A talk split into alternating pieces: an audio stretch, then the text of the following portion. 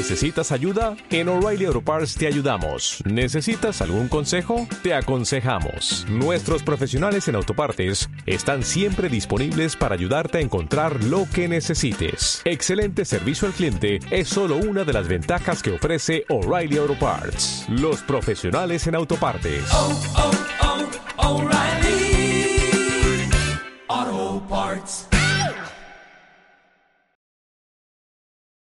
Datatreya, Abadut Gita, versión española de la traducción inglesa del Abadut Gita por esa Bayananda. Introducción. De todos los tratados místicos de la literatura india antigua, el Abadut Gita, o canción del Abadut, es uno de los más elocuentes y apremiantes. Su tema es el conocimiento unitivo obtenido a través de la visión mística, el conocimiento del eterno sí mismo. Este conocimiento no se limita a los místicos de una determinada tradición cultural sino que es universal entre todos aquellos que han logrado la visión mística. Hombres y mujeres de todos los países y todas las convicciones religiosas han experimentado de primera mano la realidad eterna, y la han realizado como su propia identidad esencial. Algunos de los representantes mejor conocidos de este conocimiento universal son los rishis upanisádicos y Sankaracharya en la tradición vedántica, Alayaji Jalaluddin Rumi en la tradición sufi. Sayamuni y Esbagosa en la tradición budista, y Mestre Kartin Juan de la Cruz en la tradición cristiana. Todos han manifestado el conocimiento revelado de su identidad con la única, eterna, realidad, y declarado, de una u otra manera, su acuerdo con las palabras de la santa cristiana Catalina de Génova, mi yo es Dios, no reconozco ningún otro yo excepto mi Dios mismo. A lo largo de la historia, la aserción de los místicos de todas las tradiciones culturales ha sido que la visión de Dios revela la unidad esencial del hombre con el ser absoluto, despertándolo a su verdadera y eterna identidad. Antes de tal iluminación divina, dicen estos místicos, el hombre sufre bajo la ilusión equivocada de que él es un ser limitado y finito, separado y distinto de otros seres que poseen su propia identidad individual. El desvanecimiento de esta ilusión se llama en las diferentes tradiciones místicas con nombres diferentes, como iluminación, unión con Dios, liberación, salvación, etc., pero es, a pesar de los diversos nombres, la misma experiencia, el mismo conocimiento que se revela a todos los que han obtenido la visión mística. Antes de la revelación de nuestra identidad absoluta, nosotros vivimos en la confiada certeza de nuestra, ilusoria, individualidad,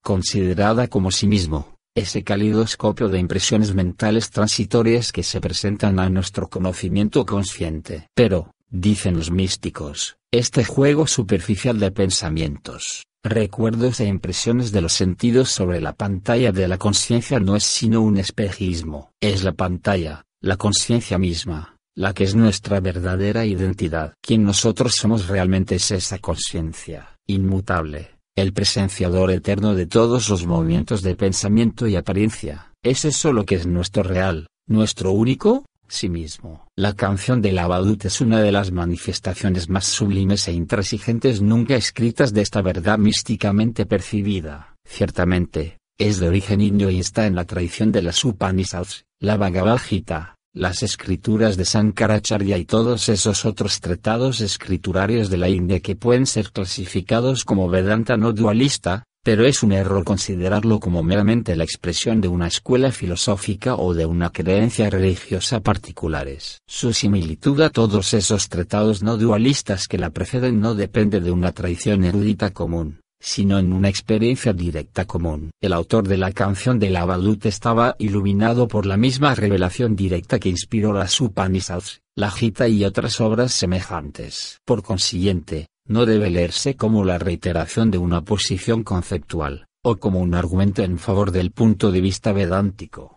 sino como el compartimiento por un sabio iluminado de la verdad directamente revelada. Su objetivo en este compartimiento no es persuadirnos, sino despertarnos a la verdad y liberarnos del error. La canción del Abadut es una invocación al conocimiento, el conocimiento supremo de la verdad última. El Abadut no mantiene ningún compromiso con la ilusión, no ofrece ningún punto de apoyo a la separación, no permite en absoluto ninguna apariencia de dualidad que se pueda deslizar en nuestra percepción de la realidad. Quizás su conocimiento sea, para el hombre sencillo, demasiado sublime, demasiado austero, demasiado simplista, pero es el conocimiento de la última e indiscutible verdad de la existencia, y es esta misma verdad la que tiene el poder para hacernos libres.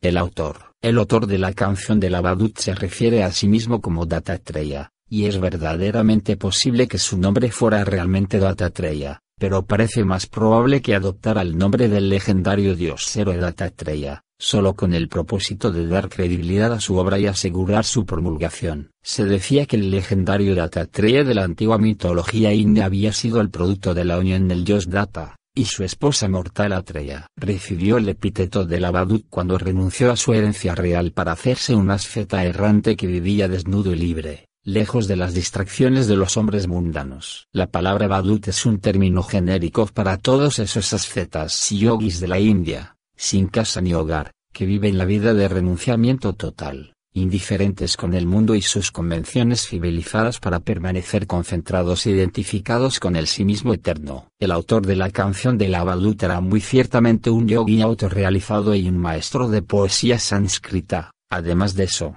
no conocemos nada de él o de las circunstancias de su vida. Sin embargo, por el estilo y el lenguaje de su obra podemos conjeturar que vivió en algún momento alrededor del siglo X de nuestra era. Aunque su punto de vista no es ni sectario ni iconoclasta, frecuentemente utiliza términos tales como Shiva, Brahman y Purusa para simbolizar lo absoluto, pero solo lo hace para demostrar su inadecuación. Su intención es demoler todo sentido de dualidad que surja del concepto de un Dios distinto del propio sí mismo de uno, la propia identidad de uno. De hecho, su punto de vista es idéntico al del gran Sankaracharya que vivió en todo el mismo periodo. Verdaderamente, la canción de Lavadut es casi indistinguible de algunos de los escritos del ilustre Acharya. Ambos cantaron la necesidad de reconocer a Brahman Shiva Purusa como el Atman, o sí mismo. Ambos afirmaron que el cumplimiento espiritual final era la identificación con el absoluto, no reconociendo ninguna otra deidad excepto yo. Ciertamente,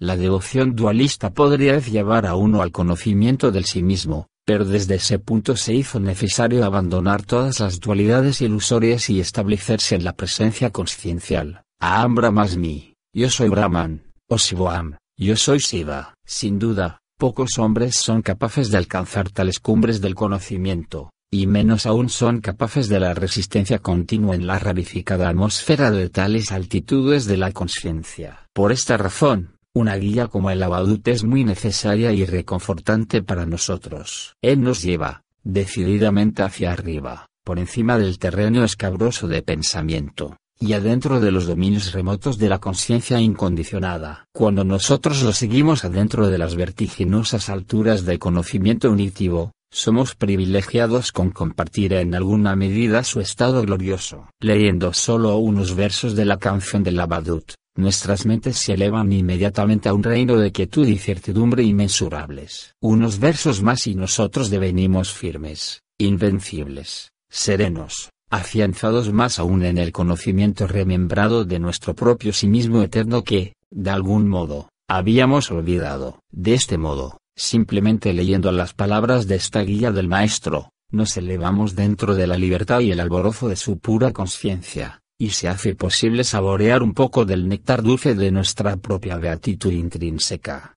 La traducción. Se han publicado varias traducciones de la Ladut Gita a través de los años, y cada una es bastante diferente del resto. Esto es porque el autor expresó su pensamiento en una forma sumamente densa utilizando un metro poético muy breve y conciso. El sentido es tan condensado que, en muchos casos, al lector o al traductor se les requiere para proveer, por sí mismos, la carne del significado a los huesos desnudos que se proporcionan. Por esta razón, se han hecho varias traducciones bastante diferentes del mismo texto sánscrito. Por consiguiente, para intentar una traducción de este trabajo, es un recurso mayor una cierta familiaridad con el pensamiento del Abadut, y su estado de conciencia, que una competencia completamente lingüística. Yo he intentado, en mi propia traducción de esta obra, adherirme muy estrechamente al significado literal del texto, aún tomando, al mismo tiempo, ciertas libertades para extraer la intención plena de las palabras del autor.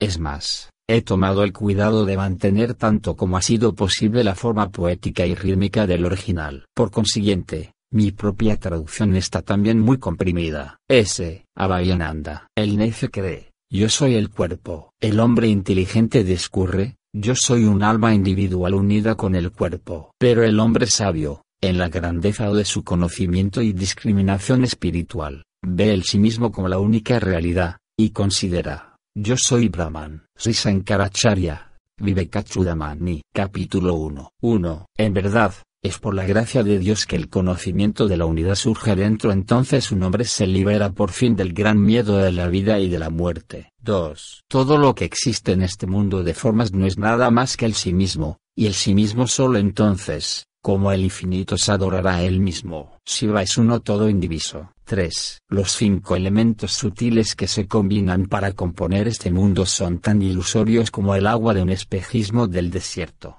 Entonces, ¿Hacia quién inclinaré mi cabeza?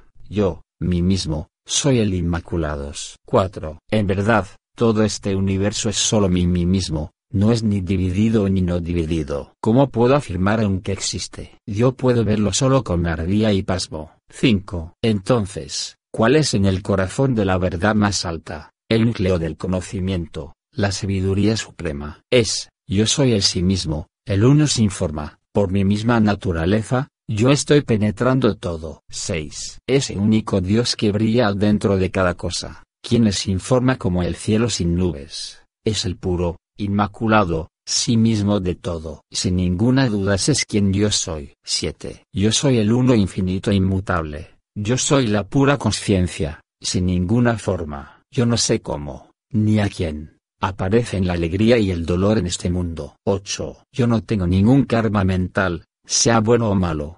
Yo no tengo ningún karma físico, sea bueno o malo. Yo no tengo ningún karma verbal, sea bueno o malo. Yo estoy más allá de los sentidos. Yo soy el puro néctar del conocimiento de sí mismo. 9. La mente es sin forma como el cielo, pero muestra un millón de caras. Aparece como las imágenes del pasado, o como las formas mundanales, pero no es el supremo sí mismo. 10. Yo soy el uno, yo soy la totalidad de este uno. Pero yo soy indiferenciado, más allá de todas las formas. Entonces, ¿cómo considero al sí mismo, como el mundo inmanifestado y el manifestado. 11. También usted es el uno. ¿Por qué no comprende? Usted es el sí mismo inmutable, el mismo dentro de todos. Usted es verdaderamente ilimitable, usted es la luz omnipenetrante. Para usted, ¿Cómo puede haber ninguna distinción entre el día y la noche? 12. Comprenda que el sí mismo es continuo ser, el uno dentro de todos, sin ninguna división. El yo es tanto el sujeto como el objeto supremo de meditación.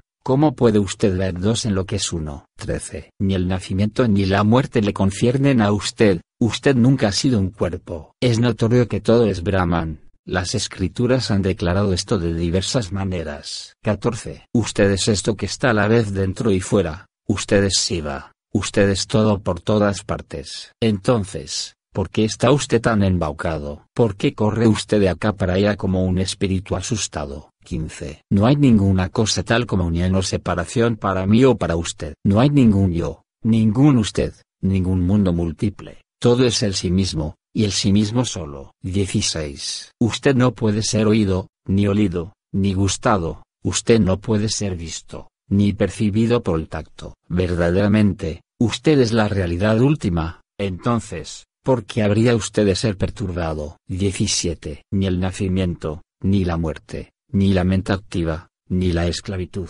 ni la liberación, le afectan en absoluto. Entonces, ¿por qué, querido mío, se aflige usted de este modo. Usted y yo no tenemos ningún nombre ni forma. 18. O mente. ¿Por qué estás tan embaucada? ¿Por qué corres de acá para allá como un espíritu asustado? Sé consciente del sí mismo indivisible. Libérate de la adherencia. Sé dichosa y libre. 19. Verdaderamente, usted es la esencia inmutable de cada cosa. Usted es la unidad inmoble. Usted es la libertad sin límite. Usted no tiene ni apego ni aversión. Entonces, porque se aflige y sucumbe al deseo. 20. Todas las escrituras proclaman unánimemente que la pura, informe, indiferenciada realidad es la esencia de todas las formas. No hay absolutamente ninguna duda acerca de esto. 21. Comprenda que todas las formas son solo manifestaciones temporales, La esencia sin forma existe eternamente. Una vez que esta verdad se comprende, ya no hay necesidad de renacer. 22. La única realidad es lo mismo por siempre, esto es lo que todos los sabios dicen. Tanto si usted abraza como si renuncia a los deseos, la única conciencia permanece inafectada. 23. Si usted ve el mundo como irreal, ¿puede ser eso la experiencia de la unidad? Si usted lo ve como real, ¿puede ser eso la experiencia de la unidad? Si lo ve a la vez como real e irreal, ¿Puede ser eso la experiencia de la unidad? Ver todo como el uno es el verdadero estado de libertad. 24. Usted es la pura realidad, siempre lo mismo. Usted no tiene cuerpo, ni nacimiento, ni muerte. Entonces, ¿cómo puede usted decir, yo conozco a sí mismo? O, ¿cómo puede usted decir, yo no conozco a sí mismo? 25. El dicho, eso eres tú, afirma la realidad del propio sí mismo verdadero de usted. El dicho, ni esto, ni esto, niega la realidad de los cinco elementos compuestos. 26. El sí mismo es la identidad de cada uno, usted es todo, el todo intacto. El pensador y el pensamiento ni siquiera existen. O mente, ¿cómo puedes seguir pensando tan insolentemente? 27. Yo no conozco a Shiva, ¿cómo puedo hablar de él? Yo no conozco a Shiva, ¿cómo puedo adorarle? Yo, mí mismo, soy Shiva, la esencia primordial de todo, mi naturaleza, como el cielo, permanece siempre lo mismo. 28. Yo soy la esencia, la esencia omnipenetrante, yo no tengo forma propia, yo estoy más allá de la división de sujeto y objeto. ¿Cómo podría yo ser un objeto para mí mismo? 29. No hay tal cosa como una forma infinita. La realidad infinita no tiene ninguna forma propia de sí misma. El sí mismo único, la realidad suprema, ni crea, ni sostiene, ni destruye nada. 30. Usted es esa esencia pura e inmutable. Usted no tiene ni cuerpo, ni nacimiento, ni muerte. Para usted, ¿cómo podría haber algo semejante al engaño? ¿Cómo podría existir el engaño para el sí mismo? 31. Cuando un jarro está roto, el espacio que estaba dentro, se funde en el espacio de fuera. De la misma manera, mi entendimiento se ha fundido en Dios, para mí, Ahí no aparece ninguna dualidad. 32. En verdad no hay ningún jarro, ningún espacio adentro, no hay ningún cuerpo, ninguna alma contenida. Por favor comprenda, todo es Brahman. No hay ningún sujeto, ningún objeto, ninguna parte separada. 33. Siempre, por todas partes y en todo, sepa esto, solo el sí mismo existe. Todo, tanto el mundo vacuo como el manifestado, no son nada más que el sí mismo, yo estoy cierto de esto. 34. No hay ninguna escritura sagrada, ningún mundo, ninguna práctica religiosa indispensable, no hay ningún Dios, ninguna clase ni género de hombres, ninguna etapa de la vida, ni superior ni inferior, no hay nada más que Brahman, la realidad suprema.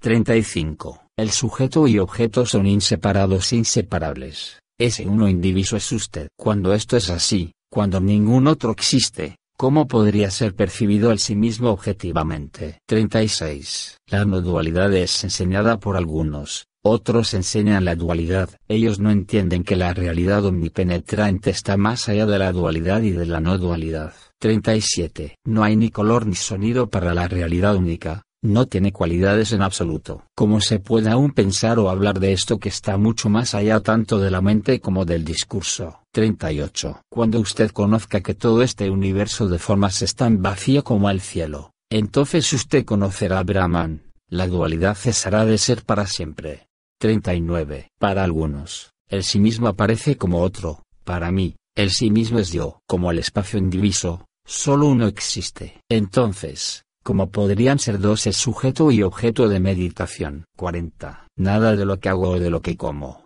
o de lo que doy o de lo que tomo, existe para mí. Yo soy la pureza misma, más allá del nacimiento y de la muerte. 41. Sé que la totalidad del universo es sin ninguna forma Sé que la totalidad del universo es por siempre inmutable. Sé que la totalidad del universo no es tenida por sus contenidos. Sé que la totalidad del universo es de la naturaleza de Dios. 42. Usted es la realidad última, no tengan ninguna duda. El sí mismo no es algo conocido por la mente, el sí mismo es el único que conoce. Entonces, ¿Cómo podría usted pensar en conocer al sí mismo? 43. Maya, Maya, ¿qué puede ser? ¿Una sombra? ¿Una sombra? No existe. La realidad es uno, es todo, es omnipenetrante, nada más existe. 44. Yo no tengo comienzo, mitad, ni final, yo nunca he tenido, ni nunca tendré, límite. Mi naturaleza es inmaculada, yo soy la pureza misma. Yo sé esto como una certeza. 45. Para mí,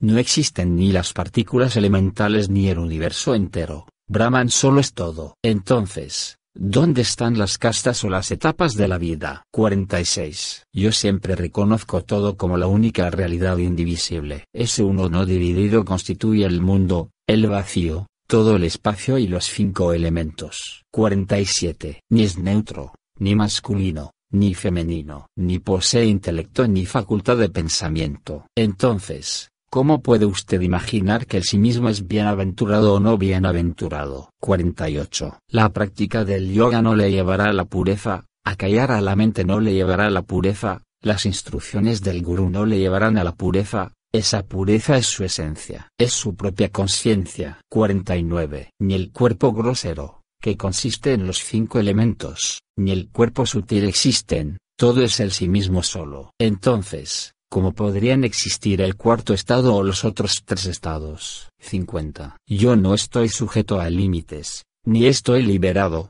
yo soy Brahman, y nada más. Yo no soy el hacedor, ni soy el disfrutador, yo no penetro nada, soy penetrado. 51. Si dos aguas se mezclan juntas, no hay ninguna diferencia entre una y otra. Es lo mismo con la materia y el espíritu. Esto está muy claro para mí. 52. Si nunca he estado sujeto, yo nunca puedo ser liberado. ¿Cómo pudo usted pensar que el sí mismo está limitado por la informidad o por la forma? 53. Yo conozco la naturaleza del único ser supremo, como el espacio, se extiende por todas partes, y todas las formas que aparecen dentro de él son como la, ilusoria, agua de un espejismo del desierto. 54. Yo no tengo ni gurú ni iniciación, yo no tengo disciplina, ni obligación que desempeñar. Entienda que yo soy el cielo sin forma, yo soy la pureza autoexistente. 55. Usted es la única pureza. Usted no tiene ningún cuerpo. Usted no es la mente. Usted es la realidad suprema. Yo soy el sí mismo, la realidad suprema. Diga esto sin ninguna vacilación. 56. ¿Por qué lloras, oh mente? ¿Por qué lloras? Adopta la actitud, yo soy el sí mismo. Oh amada, ve más allá que la mayoría, bebe el néctar supremo de la unidad. 57. Usted no posee inteligencia, ni posee ignorancia, ni usted posee una mezcla de estas dos. Usted, usted mismo, es la inteligencia, una inteligencia que nunca cesa, que nunca se desvía. 58. Yo no soy alcanzado por el conocimiento, el samadhi, ni el yoga, ni por el paso del tiempo, ni las instrucciones del gurú, yo soy la conciencia misma, la realidad última. Como el cielo, aunque cambio, siempre soy el mismo. 59. Yo no tengo ni nacimiento, ni muerte, ni ningún deber, yo nunca he hecho nada, ni bueno ni malo. Yo soy puramente Brahman, más allá de todas las cualidades. 7. ¿Cómo podrían existir para mí la esclavitud o la liberación? 60. Si Dios es omnipenetrante, inmóvil, completo, sin ninguna parte, no hay en absoluto entonces ninguna división en él. Luego, ¿cómo podría ser considerado él como adentro o afuera? 61. El universo entero está brillando como el uno, sin ninguna grieta ni rotura, ni partes separadas. La idea de Maya es ella misma el gran engaño. La dualidad y la no dualidad son meramente conceptos de la mente. 62. El mundo de la forma y el vacío sin forma. Ninguno de estos existe independientemente. En el uno, no hay ni separación ni unión. En verdad, no hay nada excepto si va solo. 63. Usted no tiene ni madre, ni padre, ni hermano. Usted no tiene ni esposa, ni hijo, ni amigo. Usted no tiene ni vínculos ni ausencia de vínculos. Luego, ¿cómo justifica usted esta ansiedad de mente? 64. Oh mente, no hay ni día, de manifestación, ni noche, de disolución, ni luz continua ni crece ni se fija. ¿Cómo puede un hombre sabio creer sinceramente que la existencia sin forma es afectada por las formas? 65. ello no es indiviso, ni es dividido, ello no experimenta aflicción ni alegría, ello ni es el universo, ni no es el universo. Entienda que el sí mismo es eternamente uno. 66. Yo no soy el hacedor, ni soy el disfrutador, yo no tengo ningún karma, ni presente ni pasado 8. Yo no tengo ningún cuerpo, ni son míos todos estos cuerpos. ¿Qué podría ser para mí mío o no mío? 67. En mí, no hay impureza como el apego, no hay dolor corporal para mí. Entienda que yo soy el sí mismo, yo soy la unidad, yo soy vasto como el espacio, como el cielo más alto. 68. Oh mente, amiga mía, ¿qué hay de bueno en tanto hablar? Oh mente, amiga mía, todo esto ha sido dispuesto bastante claro. Yo le he dicho lo que yo sé que es verdad, usted es la realidad última, usted es sin límites, como el espacio. 69. No importa dónde pueda morir un yogi, no importa cómo pueda morir él se reabsorbe en lo absoluto, como el espacio dentro de un jarro se reabsorbe en el espacio exterior cuando el jarro se destruye. 70. Tanto si muere cerca de un río sagrado, como en la cabaña de un fuere de casta, tanto si él está consciente como inconsciente en su muerte, él se funde dentro de la libertad, dentro de la unidad, solo. 71. Todos los quehaceres, la riqueza, los goces, la liberación, todas las personas y también los objetos del mundo, todo, en los ojos de un yogi, es como la, ilusoria, agua de un espejismo del desierto. 72. No hay ninguna acción, sea presente, pasada o futura, que haya sido realizada o disfrutada por mí. Esto yo lo sé, sin ninguna duda. 73. El abadut vive solo en una cabaña vacía, con una pura, llanamente, él está siempre satisfecho, él se mueve, desnudo y libre, consciente de que todo esto es solo el sí mismo. 74. Donde ni el tercer estado, el sueño profundo, ni el cuarto estado, el samadhi, existen, donde todo es experimentado como el sí mismo solo, donde ni equidad ni iniquidad existen, ¿podrían la esclavitud o la liberación estar viviendo ahí? 75. En ese estado donde uno no sabe nada en absoluto, este conocimiento versificado no existe. Así, ahora, mientras yo estoy en el estado de Samarasa 9, yo, el Abadut, he hablado de la verdad. 76. Es un sinsentido diferenciar entre el vacío y el mundo de apariencias. Es vano hablar de lo real y lo irreal solo existe uno mismo, nacido a sí mismo, esto es lo que todas las escrituras declaran. Capítulo 2. 1. Usted puede ser joven, iletrado y adicto a los placeres. Usted puede ser siervo o cabeza de familia, no importa. ¿Una joya necesita un gurú para ser valiosa? ¿O es sin valor simplemente porque está cubierta por el barro? 2. Pueden faltarle la instrucción o la habilidad literaria. Usted no necesita tales cualidades como estas. Agarre firmemente la verdad y deje irse a todo lo demás. Incluso un barco sin pintar lo llevará de un lado a otro. 3. El sí mismo aparece como ambos el mundo animado y el inanimado, no obstante siempre permanece en su propio estado pacífico, siempre es pura conciencia, tan quieto como el cielo. 4. Aunque apareciendo como el mundo animado y el inanimado, el sí mismo permanece uno por siempre. Entonces, ¿dónde está la división? No hay dualidad, eso está claro a mí. 5. Ciertamente, yo soy la verdad más alta. Yo soy Shiva. Yo contengo el mundo, tanto el sutil como el grosero. Yo no vengo, ni voy. Yo no tengo movimiento. Yo no tengo ninguna forma. 6. Yo soy inafectado por lo que compone mis confines. Por consiguiente, aunque los dioses pueden adorarme, en mi totalidad perfecta, yo no reconozco una distinción tal como dioses. 7. Ni la duda ni la ignorancia pueden causar en mí la más leve alteración. Dije que las modificaciones de la mente continúen ocurriendo, ellas solo son burbujas que suben a la superficie de un estanque. 8. Los elementos efímeros que forman todas las cosas se manifiestan de muchas maneras diferentes. Algunas cosas parecen suaves, otras duras, algunas cosas parecen dulces, y otras agrias.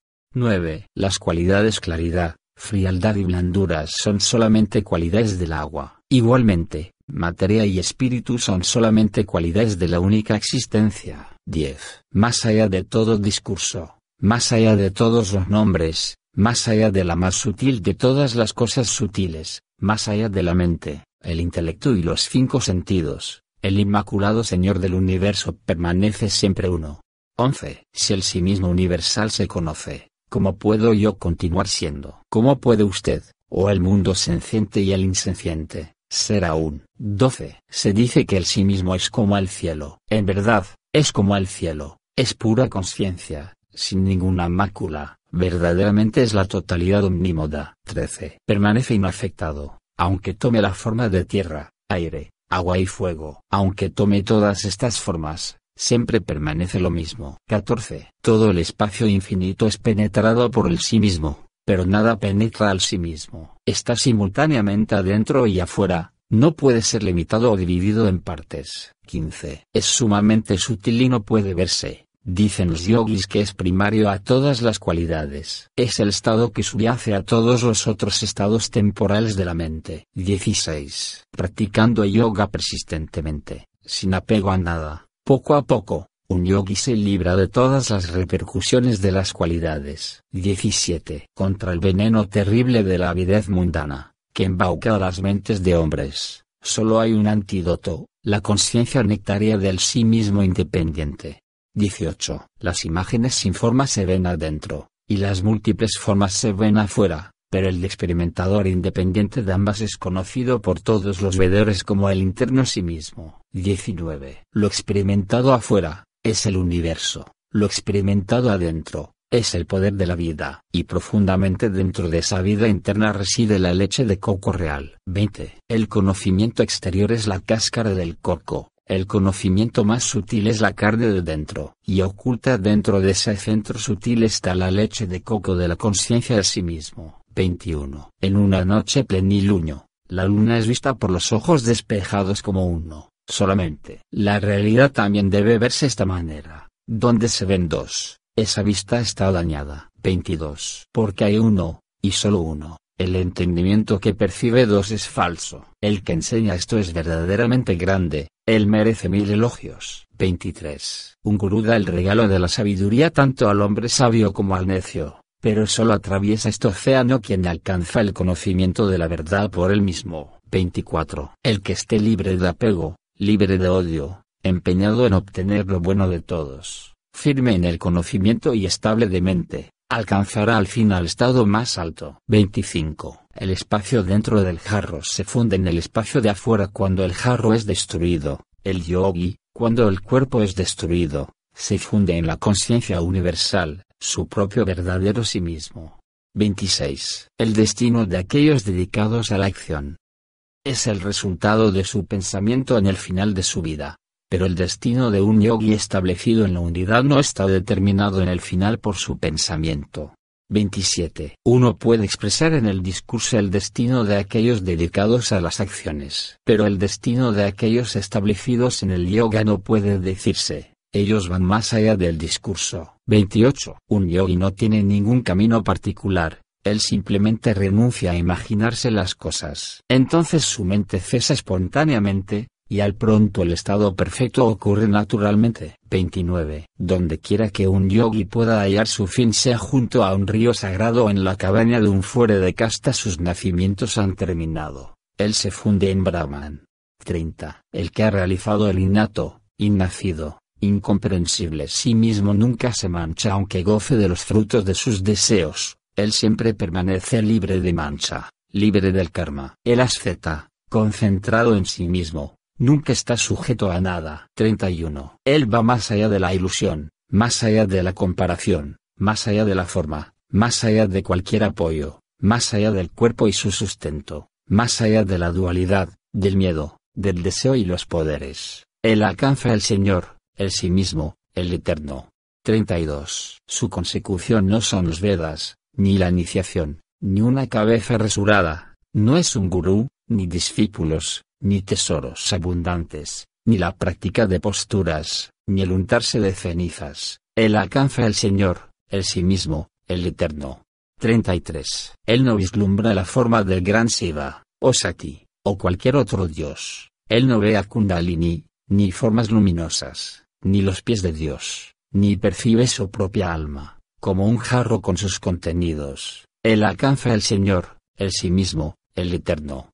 34. Esa es la esencia de la que nace el universo esenciente y el insenciente, es como el océano que da nacimiento a la espuma en su superficie. Es eso por lo que todo se mantiene y se destruye. Él alcanza el Señor, el sí mismo, el eterno. 35. Su consecución no es el control de la respiración, ni imperturbables miradas fijas, ni posturas de yoga, nada se aprende o desaprende en absoluto. Su consecución no es la purificación de los nervios. Él alcanza el Señor, el sí mismo, el eterno. 36. Él no alcanza un mucho su un uno eso está aparte de él mismo, no es algo distinto, como un objeto con longitud y anchura. No puede demostrarse objetivamente, o compararse con algo. Él alcanza el Señor, el sí mismo, el eterno. 37. Él puede alcanzar, o no, la concentración.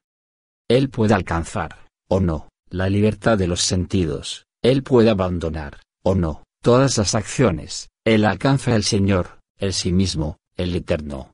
38. Más allá de la mente, del intelecto, del cuerpo y los órganos de los sentidos, más allá de los elementos sutiles y los cinco elementos groseros, más allá del sentido de ego, e incluso del cuerpo etéreo, él alcanza el Señor, el sí mismo, el eterno. 39. Trascendiendo todos los dictados, el mora en el supremo sí mismo, su mente deviene libre del pensamiento de dualidad, ninguna pureza, ni impureza, ni distinciones de sexo, ni fortuna, ni infortunio, tiene ningún significado para él. 40. Si la mente y el discurso no pueden revelar al sí mismo, ¿cómo podrían las enseñanzas del gurú revelar al sí mismo? ¿Cómo podría un gurú revelar con las palabras esa esencia de la existencia que le ilumina a él mismo? Capítulo 3. 1. La distinción entre con cualidades y sin cualidades no existe en él. Él está más allá de apego y no apego. Él es inmaculado, más allá de todas las formas. Él está más allá de las cualidades y de la ausencia de cualidades. Aunque sin forma, Él es la substancia de todas las formas. Así es como yo adoro a ese Shiva que existe por todas partes como el espacio. 2. Shiva no es blanco ni amarillo, él no tiene color en modo alguno. Ese Shiva supremo es la causa y el efecto. En verdad, yo estoy más allá del proceso de pensamiento. Yo soy Shiva. Dime, amigo, ¿cómo puedo inclinar el sí mismo hacia el sí mismo? 3. Yo no soy sin comienzo ni con comienzo. Yo soy un sol que nunca se pone. Yo ni me oculto ni no me oculto. Yo soy un sol que nunca se pone. Yo no soy ni iluminado ni no iluminado. Yo soy un sol que nunca se pone. Yo soy el conocimiento nectario, la beatitud inmutable. Yo estoy por todas partes, como el espacio. 4. Yo soy carente de deseo, con deseo, ¿cómo puedo hablar de eso? Yo soy desapegado, con apego, ¿cómo puedo hablar de eso? Yo no tengo ninguna sustancia, y sin embargo tengo, ¿qué puedo decir de eso? Yo soy el conocimiento nectario, la beatitud inmutable. Yo estoy por todas partes, como el espacio. 5. Yo soy indiviso, sin embargo soy cada forma separada. ¿Qué puedo decir de eso? Yo soy dividido, sin embargo yo soy en cada cosa. ¿Qué puedo decir de eso? Yo soy eterno y no eterno. ¿Qué puedo decir de eso? Yo soy el conocimiento nectario, la beatitud inmutable. Yo estoy por todas partes, como el espacio. 6. Yo no soy grosero ni sutil, yo no vengo ni voy, yo no tengo comienzo, final, ni mitad, yo no soy grande ni pequeño. Yo estoy contando todos los secretos de la realidad suprema, yo soy el conocimiento nectario, la beatitud inmutable. Yo estoy por todas partes, como el espacio. 7. Sepa bien que todos los órganos de los sentidos están hechos de vacío, sepa bien que todos los objetos de los sentidos son, igualmente, vacío. Sepa bien que yo soy el Inmaculado, yo no estoy sujeto ni libre. Yo soy el conocimiento nectario, la beatitud inmutable. Yo estoy por todas partes, como el espacio. 8. Yo soy más allá del intelecto inaccesible al intelecto. No puede llegar a mí. Yo soy más allá de la visión, e inaccesible a la visión. No puede llegar a mí. Informe. Yo soy inaccesible a las formas. Ellas no pueden llegar a mí. Yo soy el conocimiento nectario, la beatitud inmutable. Yo estoy por todas partes, como el espacio. 9. Yo no tengo karma. Yo soy el fuego sacrificial en que todo karma es consumido. Yo no tengo dolor. Yo soy el fuego sacrificial en que todo dolor es consumido. Yo no tengo ansia. Yo soy el fuego sacrificial en que toda ansia es consumida. Yo soy el conocimiento nectario, la beatitud inmutable.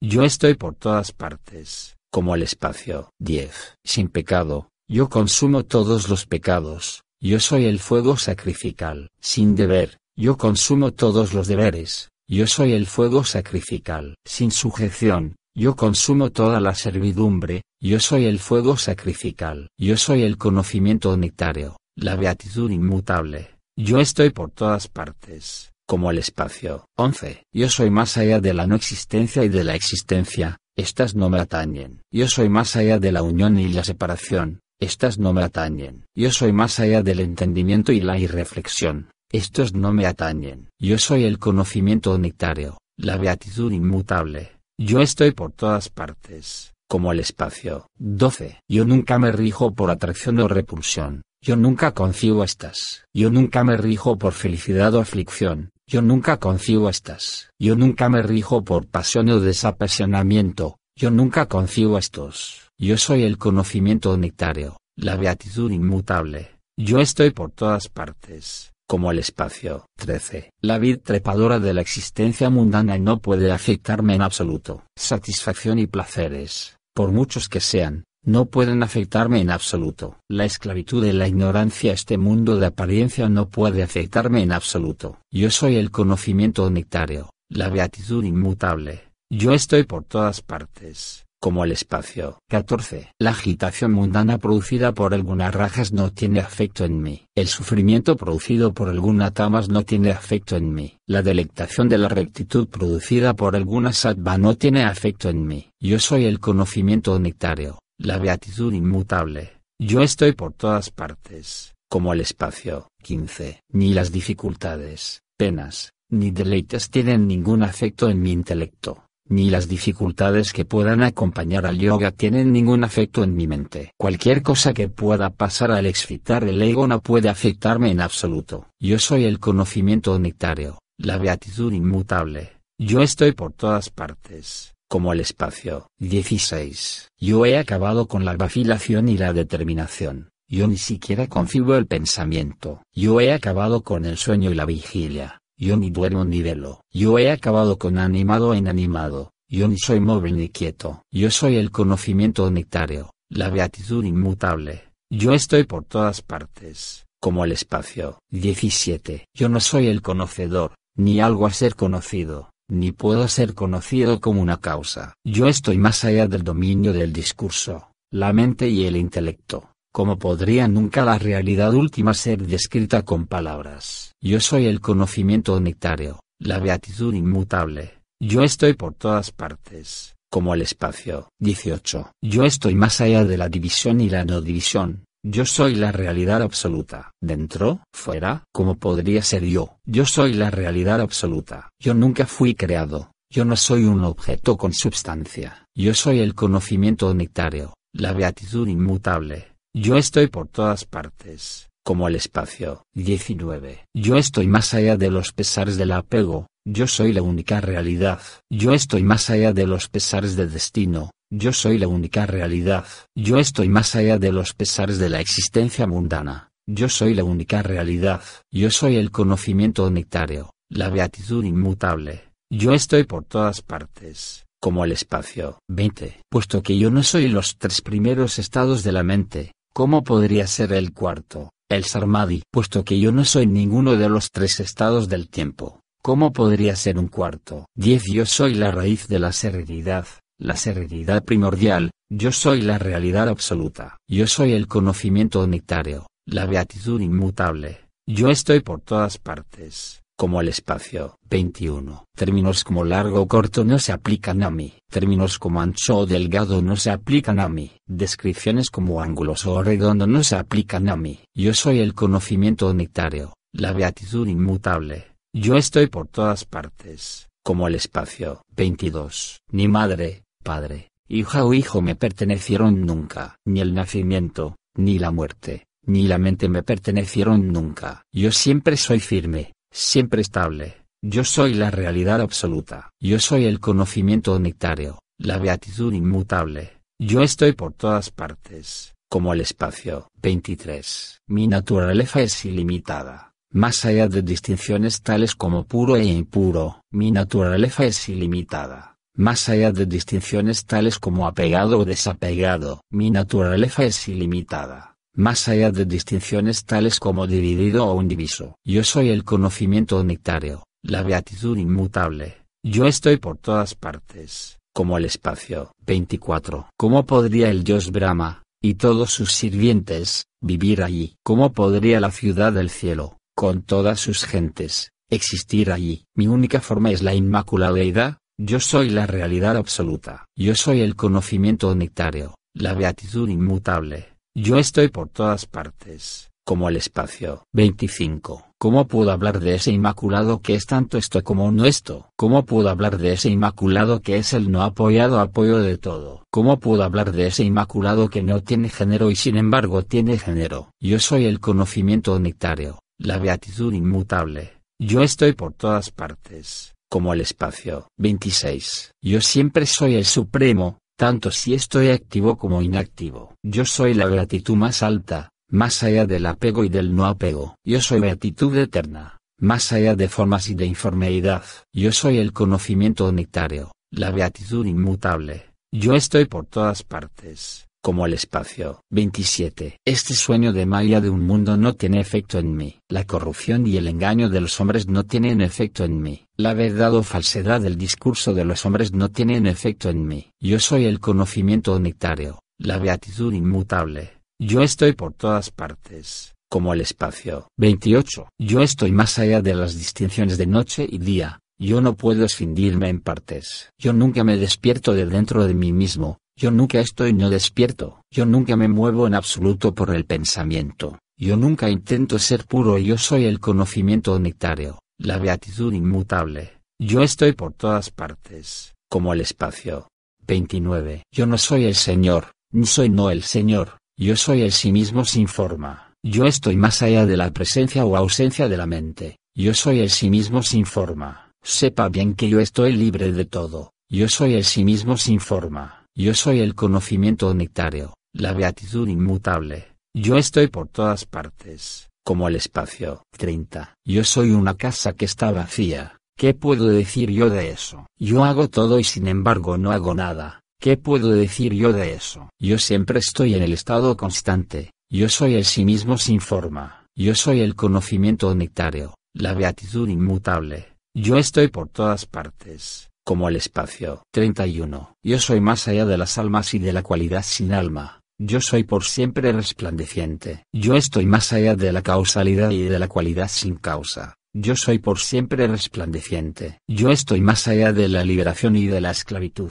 Yo soy por siempre resplandeciente. Yo soy el conocimiento nectario, la beatitud inmutable. Yo estoy por todas partes, como el espacio. 32. No limitado por un comienzo. Yo soy por siempre resplandeciente, no limitado por la representación permanente. Yo soy por siempre resplandeciente, no limitado por la destrucción de todo. Yo soy por siempre resplandeciente. Yo soy el conocimiento nectario, la beatitud inmutable. Yo estoy por todas partes, como el espacio. 33. Aunque pueda hablarse de usted, usted no tiene nombre ni forma, tanto si usted es dividido como indiviso, aquí no hay nada sin usted. O mente, oh desvergonzada, errabundamente. ¿Por qué te fatigas así? Yo soy el conocimiento nectario, la beatitud inmutable. Yo estoy por todas partes, como el espacio. 34. Porque llora y gime, amigo mío. No hay vejez ni muerte para usted. Porque llora y gime, amigo mío. No hay dolor de nacimiento para usted. Porque llora y gime, amigo mío. Usted no puede ser tocado en absoluto. Yo soy el conocimiento nectario, la beatitud inmutable.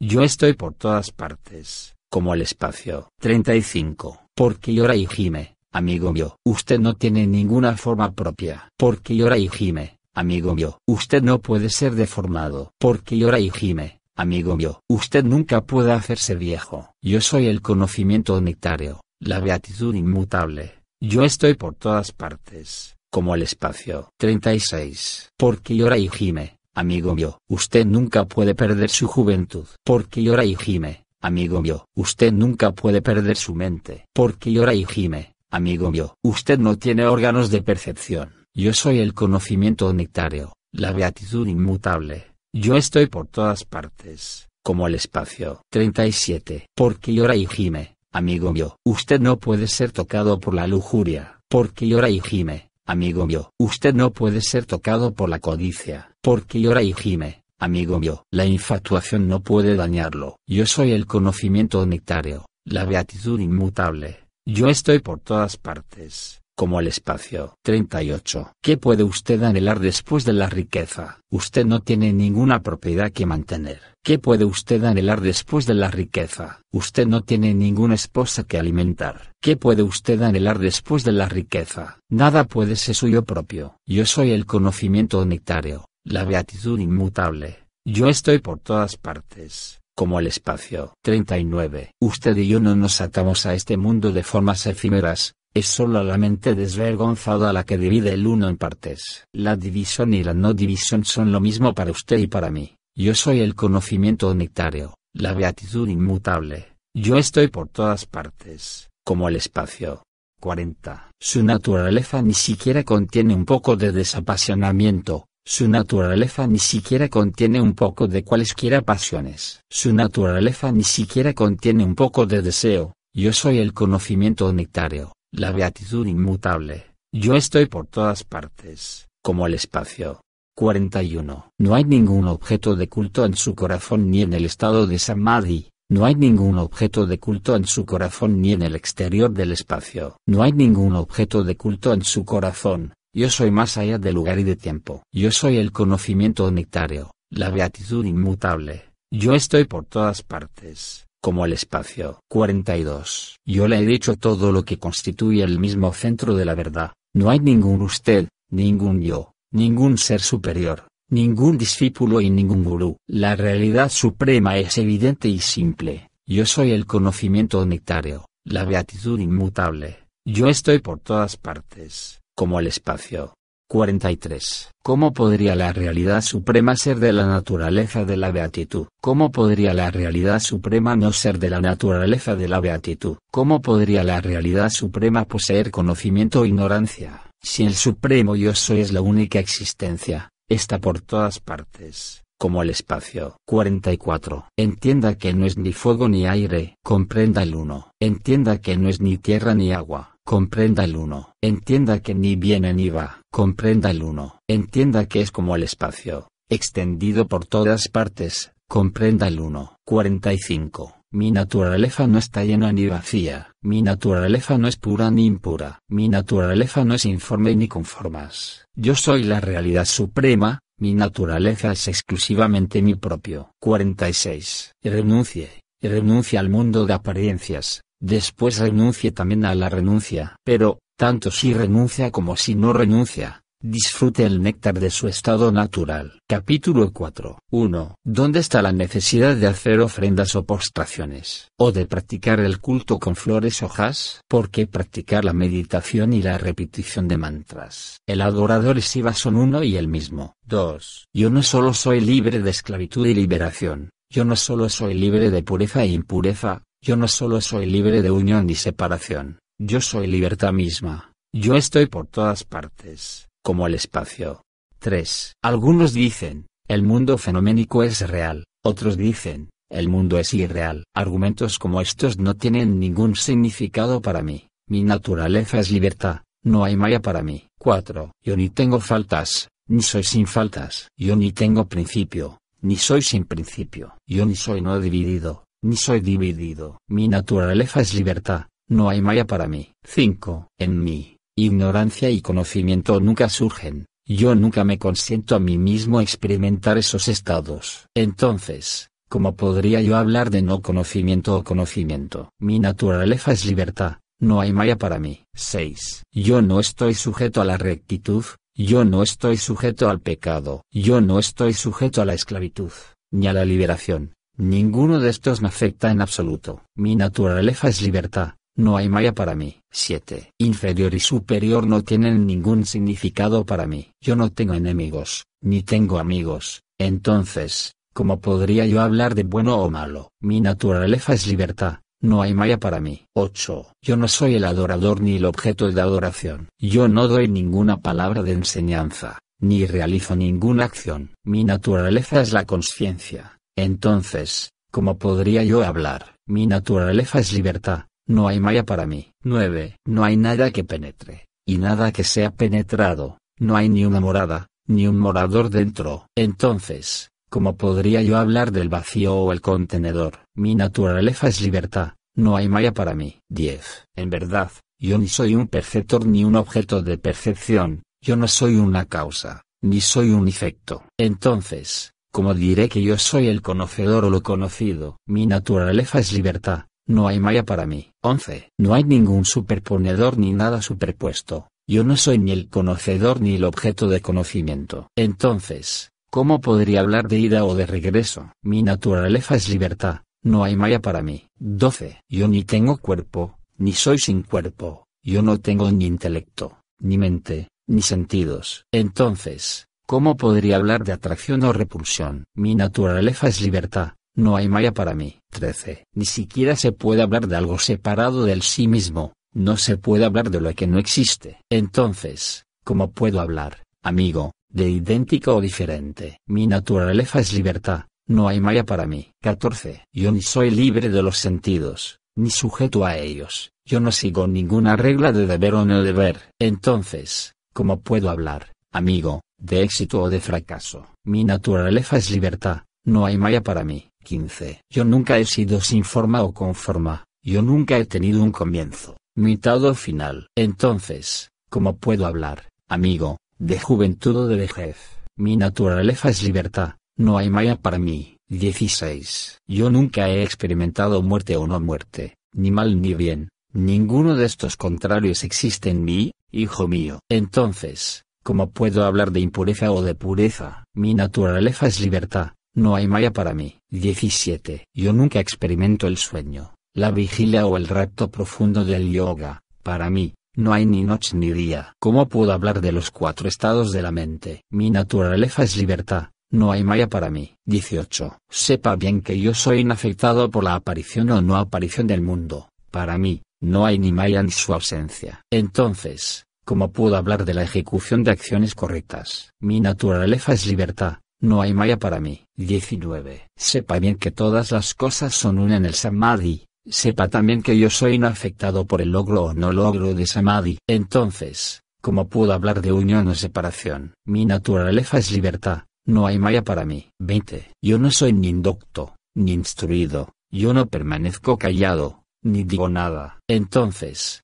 ¿cómo puedo hablar de verdaderas o falsas doctrinas? Mi naturaleza es libertad, no hay malla para mí. 21. Yo no tengo padre ni madre, yo no tengo familia ni casta, yo nunca he conocido el nacimiento, y nunca conoceré la muerte. Entonces, ¿cómo puedo hablar de afecto o de apego? Mi naturaleza es libertad, no hay malla para mí. 22. Mi conciencia del sí mismo es constante, yo nunca la abandono, así que yo nunca soy afectado por la oscuridad o por la luz. Entonces, ¿cómo puedo hablar de mis oraciones matutinas o vespertinas? Mi naturaleza es libertad, no hay malla para mí. 23. Sepa, sin ninguna duda, que yo soy ilimitado. Sepa, sin ninguna duda, que yo soy inmutable. Sepa, sin ninguna duda, que yo soy intacto por cualquier mancha. Mi naturaleza es libertad, no hay malla para mí. 24. Aquellos que poseen una determinación fuerte renuncian a la meditación. Ellos renuncian a todos sus trabajos buenos así como a los malos. Ellos beben el néctar de la renunciación hasta su hartazgo. Mi naturaleza es libertad, no hay malla para mí. 25. En ese estado donde no se sabe nada en absoluto, este conocimiento versificado no existe. Así, ahora, Mientras yo estoy en el estado de Samarasa, yo, el Abadut, he hablado del absoluto. Capítulo 5. 1. Aún penetra todo por igual, como el espacio. Dentro de él, no hay distinción como alto y bajo. El inmanifiesto sin forma se manifiesta como forma, como, si no, pudo el imperecedero mostrar su luz. 2. Ustedes eso, proclaman las escrituras, ustedes eso, afirma el propio sí mismo. Usted está más allá de toda diversificación, el idéntico sí mismo en todo. ¿Por qué lamentarse? Entonces, o mente. Yo soy el idéntico sí mismo en todo. 3. Más allá de alto y bajo, yo soy el idéntico sí mismo en todo. Más allá de interior y exterior, yo soy el idéntico sí mismo en todo. Si solo es el uno, yo soy el idéntico sí mismo en todo, ¿por qué lamentarse? Entonces, o mente, yo soy idéntico sí mismo en todo. 4. No hay ninguna distinción real entre el imaginador y la imaginación,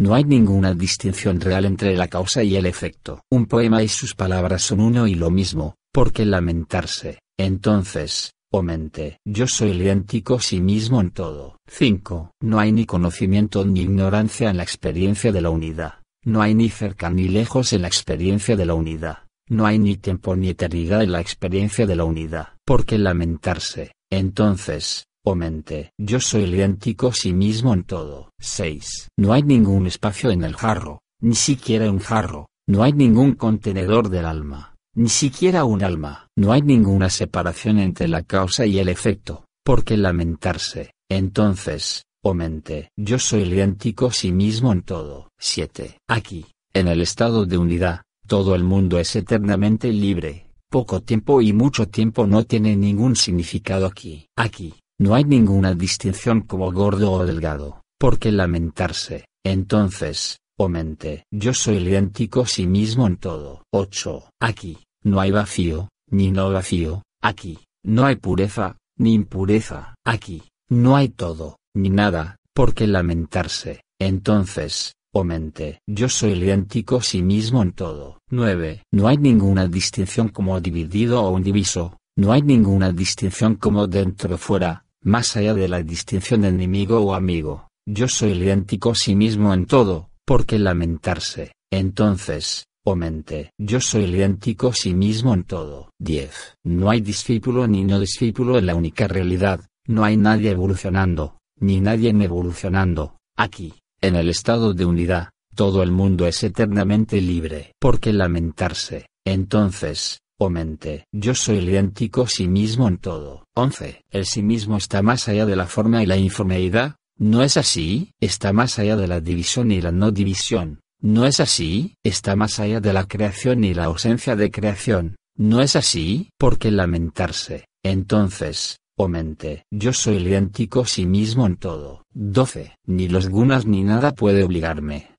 ¿Cómo podría yo ser obligado por las acciones en esta vida o en la muerte? Yo soy el puro, el inmaculado sí mismo, el mismo dentro de todo. ¿Por qué lamentarse? Entonces, o mente, yo soy idéntico sí mismo en todo. 13. Aquí, no hay ni existencia ni no existencia. Aquí, no hay ni deseo ni cualidad sin deseo. Aquí, la sabiduría que se aprende es libertad e igualdad, ¿por qué lamentarse? Entonces, o mente, yo soy idéntico sí mismo en todo. 14. Aquí, la realidad no se divide en subrealidades, fatbas, aquí, no hay unión ni separación, aun cuando todo desapareciere, yo soy idéntico sí mismo en todo, ¿por qué lamentarse? Entonces, o mente, yo soy idéntico sí mismo en todo. 15. Yo no soy una vasija, un templo, una casa o una vaina, aquí, sin asociación ni disociación, yo soy el Supremo. Aquí, sin conocimiento ni ignorancia, yo soy el Supremo. ¿Por qué lamentarse? Entonces,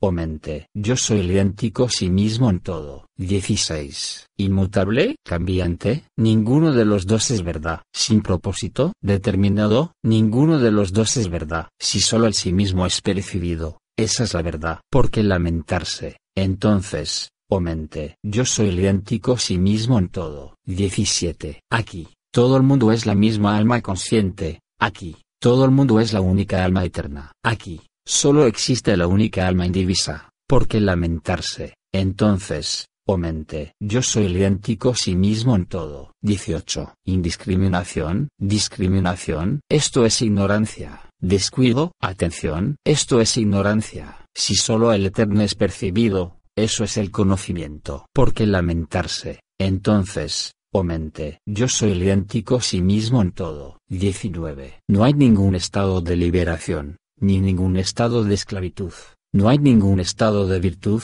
ni ningún estado de pecado, no hay ningún estado de perfección, ni ningún estado de imperfección, ¿por qué lamentarse? Entonces, o mente, yo soy idéntico sí mismo en todo. 20. Si yo siempre soy el mismo, más allá de la casta y ausencia de casta, si yo siempre soy el mismo, más allá de la causa y efecto, si yo siempre soy el mismo, más allá de la división y la no división, ¿por qué lamentarse? entonces, o mente. Yo soy el idéntico sí mismo en todo. 21. Aquí, todo es eterno, todo es la conciencia. Aquí, solo el inmutable existe, todo es la conciencia, sin ninguna excepción, todo es la conciencia. ¿Por qué lamentarse? Entonces, o mente. Yo soy el idéntico sí mismo en todo. 22. Aunque todo es eterno, yo penetro todo. Aunque solo es el inmaculado, el inmutable, yo penetro todo. Tanto de día como noche, yo penetro todo. ¿Por qué lamentarse? Entonces, o mente. Yo soy el idéntico sí mismo en todo. 23. Yo no estoy en esclavitud ni en libertad.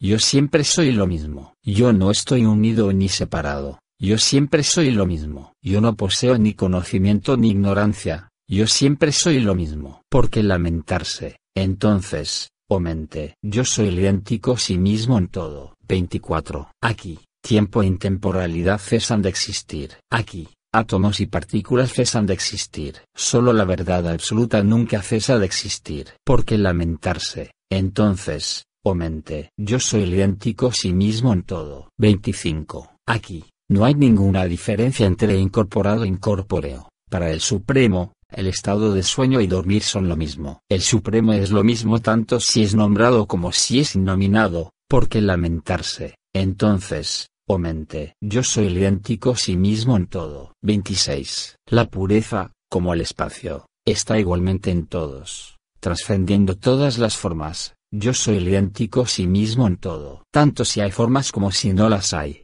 la esencia permanece lo mismo, porque lamentarse. Entonces, o mente. Yo soy el idéntico sí mismo en todo. 27. Aquí, yo estoy suelto sea de la virtud o del vicio. Aquí, yo estoy suelto sea de la substancia o de la forma. Aquí, yo estoy suelto sea del desapasionamiento o del deseo. porque lamentarse? Entonces, o mente. Yo soy el idéntico sí mismo en todo. 28. Más allá del placer y del dolor, yo soy el idéntico sí mismo en todo. Aquí, ni el dolor ni la alegría existen. En la realidad suprema, no hay ni gurú ni discípulo, ¿por qué lamentarse? Entonces, o mente, yo soy el idéntico sí mismo en todo. 29. El sí mismo no es ni sustancial ni insubstancial, ni es idéntico, ni no idéntico al mundo. Está más allá de la indagación y de la abstención de indagación, ¿por qué lamentarse? Entonces, o mente, yo soy el idéntico sí mismo en todo. 30. Este, sí mismo,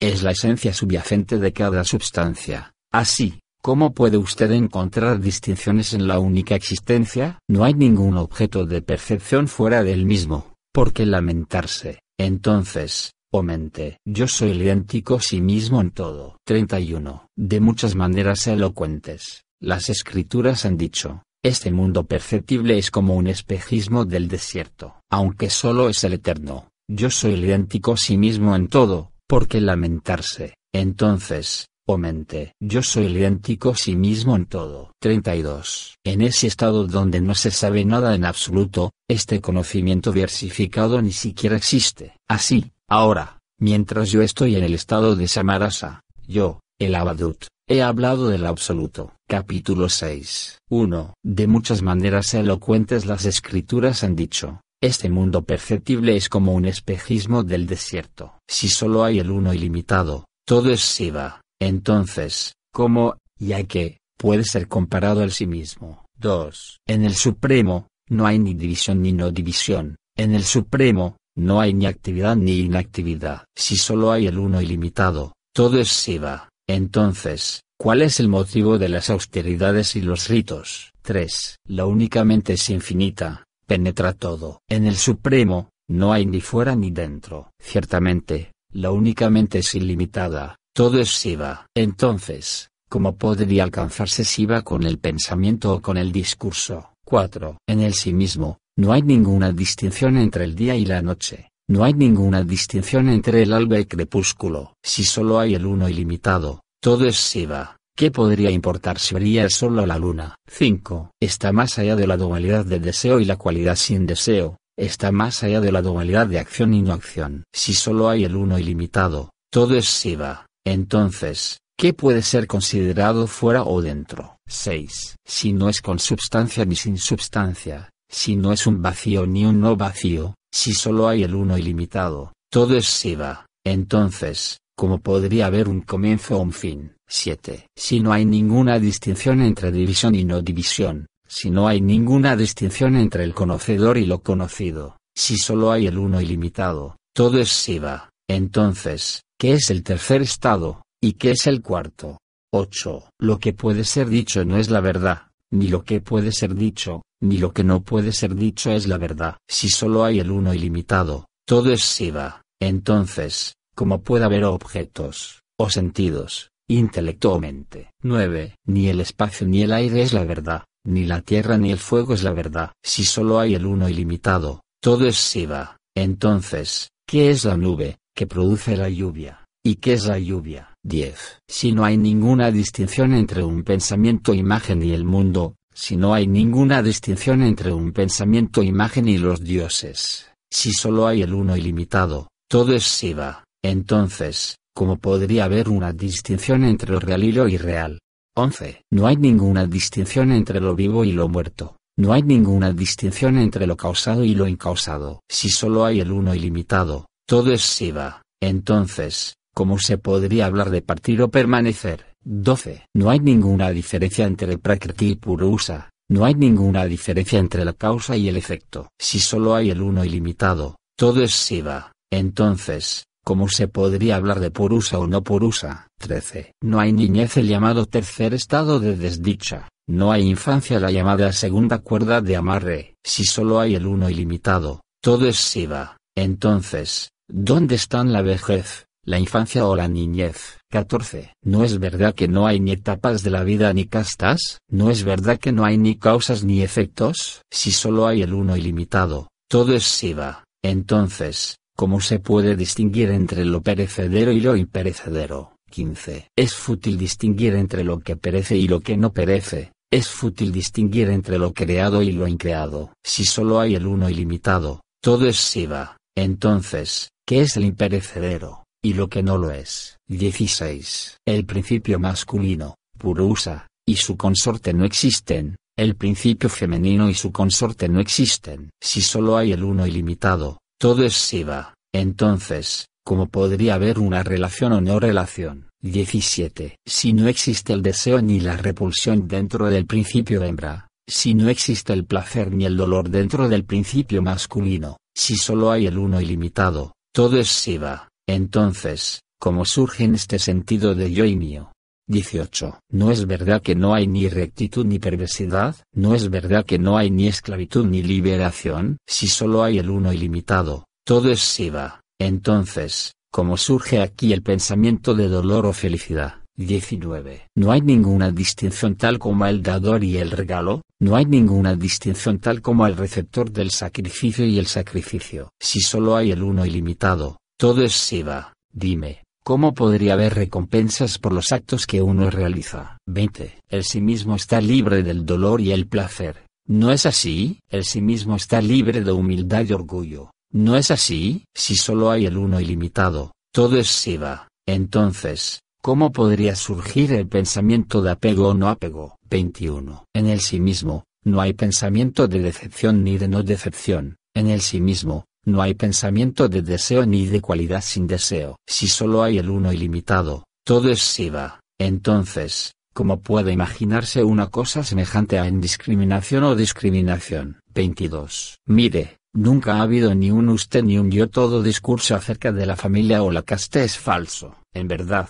yo soy Shiva, el único sí mismo supremo. Entonces, ¿cómo debo adorar? ¿Ante quién debo yo inclinarme? 23. La distinción entre el gurú y el discípulo resulta ilusoria. La instrucción del gurú resulta también ilusoria. En verdad, yo soy Shiva, el único sí mismo supremo. Entonces, ¿Cómo debo adorar? ¿Ante quién debo yo inclinarme? 24. La división entre los cuerpos es solo imaginaria. La división entre los lugares es solo imaginaria. En verdad, yo soy Shiva, el único sí mismo supremo. Entonces, ¿cómo debo adorar? ¿Ante quién debo yo inclinarme? 25. Nunca ha habido ni actividad ni reposo. La pureza es inmaculada y sin movimiento. ¿No es así? En verdad, yo soy Shiva, el único sí mismo supremo. Entonces, ¿Cómo debo adorar? ¿Ante quién debo yo inclinarme? 26. No hay ninguna distinción tal como incorporado o incorpóreo. Acción errónea. Acción correcta ninguna de las dos es verdad. En verdad, yo soy Shiva, el único sí mismo supremo. Entonces, ¿cómo debo adorar? ¿Ante quién debo yo inclinarme? 27. En ese estado donde no se sabe nada en absoluto, este conocimiento versificado ni siquiera existe. Así, ahora, Mientras yo estoy en el estado de Samarasa, yo, el Abadut, he hablado del absoluto. Capítulo 7. 1. Un hada remendado de la orilla del camino sirve como un mantón al Abadut que no tiene ningún sentido de orgullo o de vergüenza. Desnudo, él se sienta en una choza vacía, inmerso en la pura, inmaculada beatitud de sí mismo. 2. Su logro está más allá de lo que se logra o de lo que no se logra. Su estado está más allá de la unión o la separación. Él está continuamente establecido en la única realidad inmaculada. ¿Cómo puede uno hablar o no hablar de la Badut? 3. Libre de la servidumbre a las trabas de la esperanza. Libre del yugo de una conducta aceptable. Libre de todo. Él obtiene paz así. Él es el Inmaculado, el puro absoluto. 4. Para él. ¿Dónde está la cuestión de ser incorporado o incorpóreo? ¿Dónde está la cuestión de apego o no apego? Puro e individuo como el cielo infinito. Él es, él mismo, la realidad en su forma natural. 5. Donde el sí mismo es, ¿cómo puede ser algún conocimiento? ¿Cómo pueden ser las formas o la ausencia de formas? ¿Dónde es el supremo, infinito como el cielo? ¿Cómo puede ser cualquier diferenciación de objetos? 6. El sí mismo es indiferenciado, como el cielo sin forma, el sí mismo es la pura e inmaculada realidad. Por consiguiente, ¿cómo puede haber, para él, diferencia o no diferencia? Esclavitud o liberación, división o cambio. 7. No hay sino la realidad, el todo indiferenciado. Luego, ¿cómo podría haber aquí unión, separación u orgullo de logro? No hay sino el supremo, el todo indiferenciado. Luego, ¿cómo podría haber aquí cualquier substancia o cesación de substancia? 8. Solo existe la realidad inmaculada, exhaustiva, es un cielo claro, puro y continuo. Luego, ¿Cómo pueden ocurrir aquí la asociación o la disociación? En la realidad,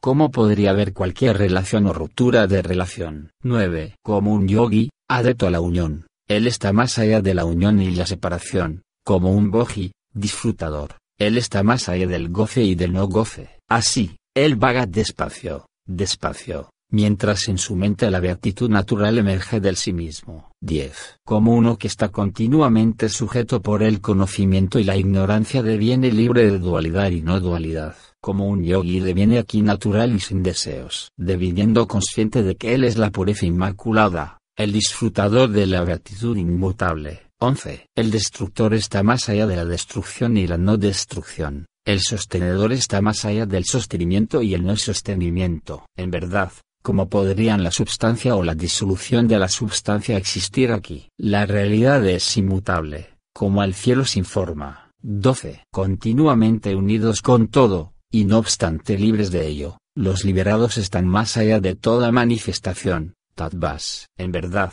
¿cómo podría haber aquí cualquier nacimiento o muerte? ¿Por qué uno habría de pensar, o no pensar, acerca de las formas? 13. Todo esto, el mundo, se conjura con magia, es solo el agua de un espejismo del desierto, más allá de todas las diferencias, más allá de todas las formas, verdaderamente, tan solo Shiva es, solo. 14. Nosotros estamos completamente abstraídos a todo, desde la ejecución de deberes al logro de la liberación. Entonces, como pueden imaginar aquellos que profesan la sabiduría que nosotros poseemos apego o no apego. 15. En ese estado donde no se sabe nada en absoluto, este conocimiento versificado ni siquiera existe. Así, ahora, mientras yo estoy en el estado de Samarasa, yo, el Abadut, he hablado del absoluto. Fin.